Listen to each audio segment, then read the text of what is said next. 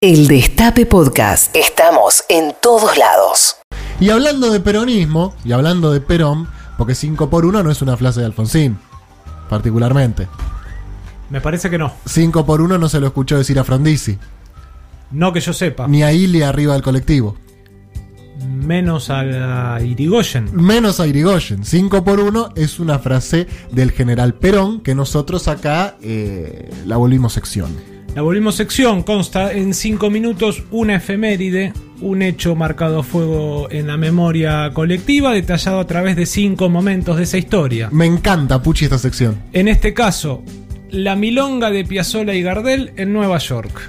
Atención, por favor, a los que están del otro lado. Cuando me contaron, cuando me contó el Puchi Montivero esta historia fuera del aire y me dijo el próximo 5 por 1 este es de esto, yo le dije, ¿qué? ¿Esto pasó de verdad? Lo que vas a contar ahora pasó de verdad. Pasó de verdad, es una efeméride doble. Recordemos que el 25 de junio de 1935 muere Gardel. Sí. Y el 4 de julio, que es sábado, de 1992, muere Piazzolla. Bien, y combinaste estas dos efemérides. Correcto, ellos tenían una diferencia de edad de treinta y pocos años. Bien. No te lo sé decir con exactitud porque nadie me sabe decir con exactitud ¿Cuándo nació Gardel? Nadie lo sabe. Ni dónde.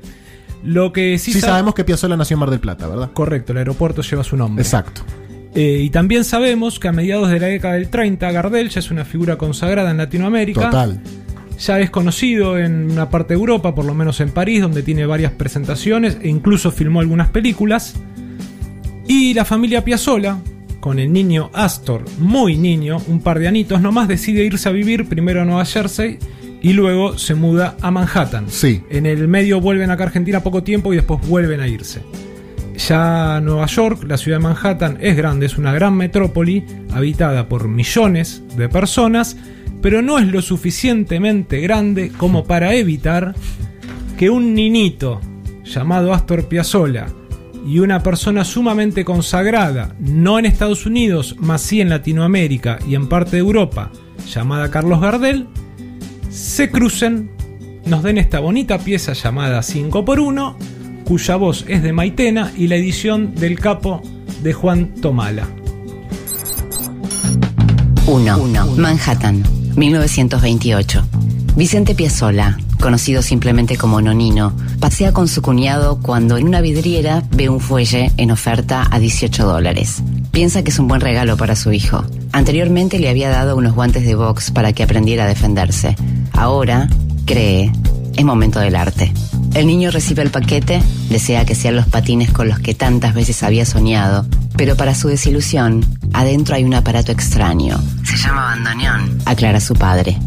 De manera autodidacta e influenciado por los ritmos que suenan en Greenwich Village, sobre todo jazz y música popular judía, Astor Pantaleón Piazzolla empieza a cultivar un estilo particular. La infancia es la patria del ser humano, por eso tiempo después recordará Aquello era pobreza, solidaridad entre paisanos, ley seca y mafia. Ese ambiente me dio la dureza necesaria para enfrentarme al mundo y sobre todo a las bataolas que años después iba a levantar mi música. 2. Buenos Aires, 7 de noviembre de 1933. Carlos Gardel está absolutamente consagrado en la costa rioplatense. Además, el mercado europeo le abrió sus puertas. Cree que el mundo puede ser suyo. Razones no le faltan. Con ese impulso viaja una vez más al viejo continente. Barcelona y París son sus destinos, en realidad sus escalas, porque después de algunos conciertos encara el tramo final de su gira, Estados Unidos, un territorio que desconoce. Antes de la travesía, su representante le pide que redacte un testamento. Por las dudas, le aclara. Ese fue el último día del Zorzal en la Argentina. 3. Manhattan, diciembre de 1933. En medio de un vaivén de magnates, mendigos, autos modernos y nieve, Nueva York recibe a Carlos Gardel y sus músicos. Unos meses después, Nonino se entera de la presencia del ídolo, talla en madera a un gaucho tocando la guitarra y le pide a su hijo que se lo haga llegar. El pequeño Piazzolla averigua en dónde se aloja el cantor, le entrega el obsequio y audaz comenta que toca el bandoneón. Gardel retribuye la generosidad con dos fotos. La que es para el nene lleva una dedicatoria premonitoria. Al simpático pibe y futuro gran bandoneonista. Astor va por más y hace una oferta que para alguien que no domina el inglés resulta imposible de rechazar. Se ofrece como traductor y guía turístico. Así, entra en la vida del Zorzal. 4. Nueva York, enero de 1935. Gardel lleva varios meses en Estados Unidos cuando empieza a filmar El día que me quieras. En una toma debe aparecer un canillita y le ofrece el papel a su nuevo amigo de 13 años. El joven acepta pero con un interés oculto. En los tiempos muertos, fuera de cámara, muestra sus habilidades con el bandoneón. Vas a hacer algo grande, pibe, pero el tango lo tocas como un gallego, le dice Gardel. Al tango todavía no lo entiendo, aclara Piazzolla, criado en Nueva York. Cuando termina la grabación, Gardel organiza un asado con show. Alberto Castellano tocará el piano y Astor el bandoneón. Por supuesto cantará Gardel. Pero el piano es tan malo que termina tocando solamente el bandoneonista Piazzolla. Ese es su bautismo con el tango. La primera vez que lo interpreta es en dupla con Gardel, quien más tarde lo invita a una gira por América. A Nonino le parece una propuesta fuera de lugar. Piensa que su hijo es muy chico para semejante aventura. El sindicato de músicos tampoco avala el ofrecimiento. La desilusión de Astor en breve se esfuma. En esa travesía, Gardel y toda su banda pierden la vida. 5. Buenos Aires, 1978. Piazzolla tiene 67 años y es el exponente más grande de la música contemporánea metropolitana. A pesar de contar con muchos detractores, lleva adelante una revolución musical. Consagrado en todo el mundo, le escribe una carta imaginaria a Carlos Gardel. Dice así. Querido Charlie, quizás llamándote Charlie te acordarás del pibe de 13 años que vivía en Nueva York, que era argentino y tocaba el bandoneón. Te puse Charlie cuando me preguntaste en tu casa cómo se decía Carlitos en inglés. Te mostré toda mi ciudad, sobre todo mi barrio, Greenwich Village, a donde te llevaba a conocer las mejores cantinas italianas. Y vos, con problemas de buzarda, te cuidabas. Sin contar la vez que viniste a casa y probaste los ravioles de la nonina Asunta. Cómo te gustaba comer bien. Jamás olvidaré la noche que ofreciste un asado al terminar la filmación del día que me quieras. Qué noche, Charlie. Allí fue mi bautismo con el tango. Primer tango de mi vida y acompañando a Gardel. Jamás lo olvidaré. Al poco tiempo te fuiste con Lepero y tu guitarristas a Hollywood. ¿Te acordás que me mandaste dos telegramas para que me uniera a ustedes con mi bandoneón? Charlie, me salvé. En vez de tocar el bandoneón estaría tocando la arpa. Soy un tipo de suerte. Algún día nos encontraremos en el último piso. Espérame, pero no te mueras nunca. Tu amigo Astor Piazzolla. Por qué belleza, qué belleza, qué increíble historia, Puchi Montivero. Gracias, amigo. Gracias, Juancito. Gracias, Maite también. Gracias a todos los que trabajaron, toda la producción de Patrulla Perdida que trabajó en este 5x1. Espectacular. No puedo creer que esta historia sea cierta, Puchi.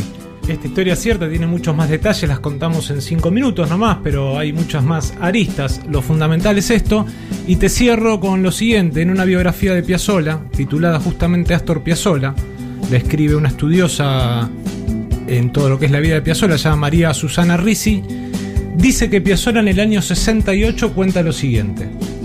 En el año 56 o 57 vino a verme Andrés Dáquila, músico, y me dijo, Astor, estaba caminando por el Greenwich Village, encontré en un negocio que estaba en un sótano un muñeco todo quemado, chamuscado, y tenía un cartel que decía muñeco que perteneció a un cantor argentino.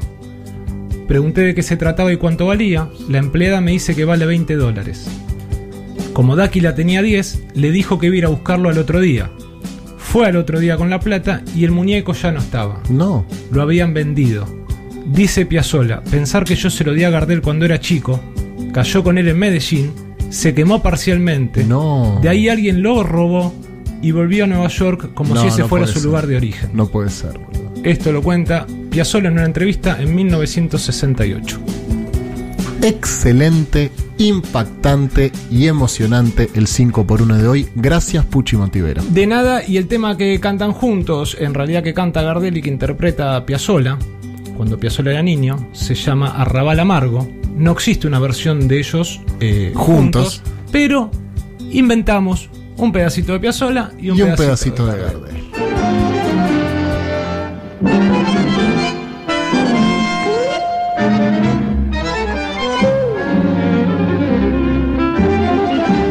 Arrabal amargo metido en mi vida como la condena de una maldición. Tus sombras torturan mis horas de sueño tu noche se encierra en mi corazón. Con ella a mi lado no vi tu tristeza, tu barro y miseria, ella era mi luz. Y ahora vencido arrastro mi alma, clavado a tus calles igual que a una cruz.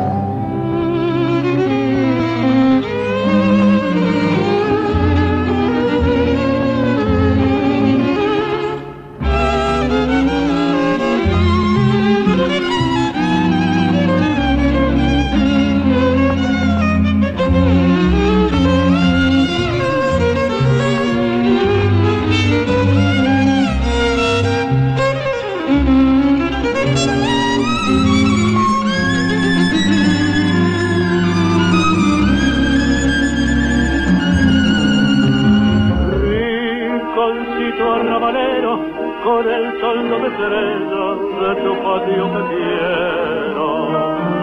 Todo, todo se ilumina cuando ella vuelve a verte.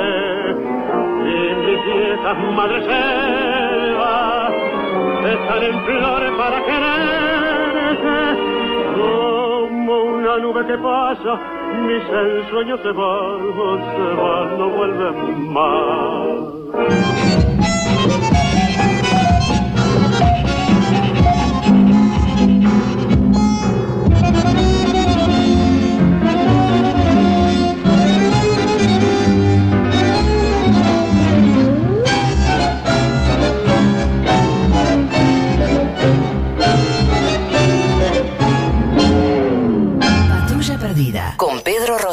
De 13 a 15 por el Destape Radio. El Destape Podcast. Estamos en todos lados.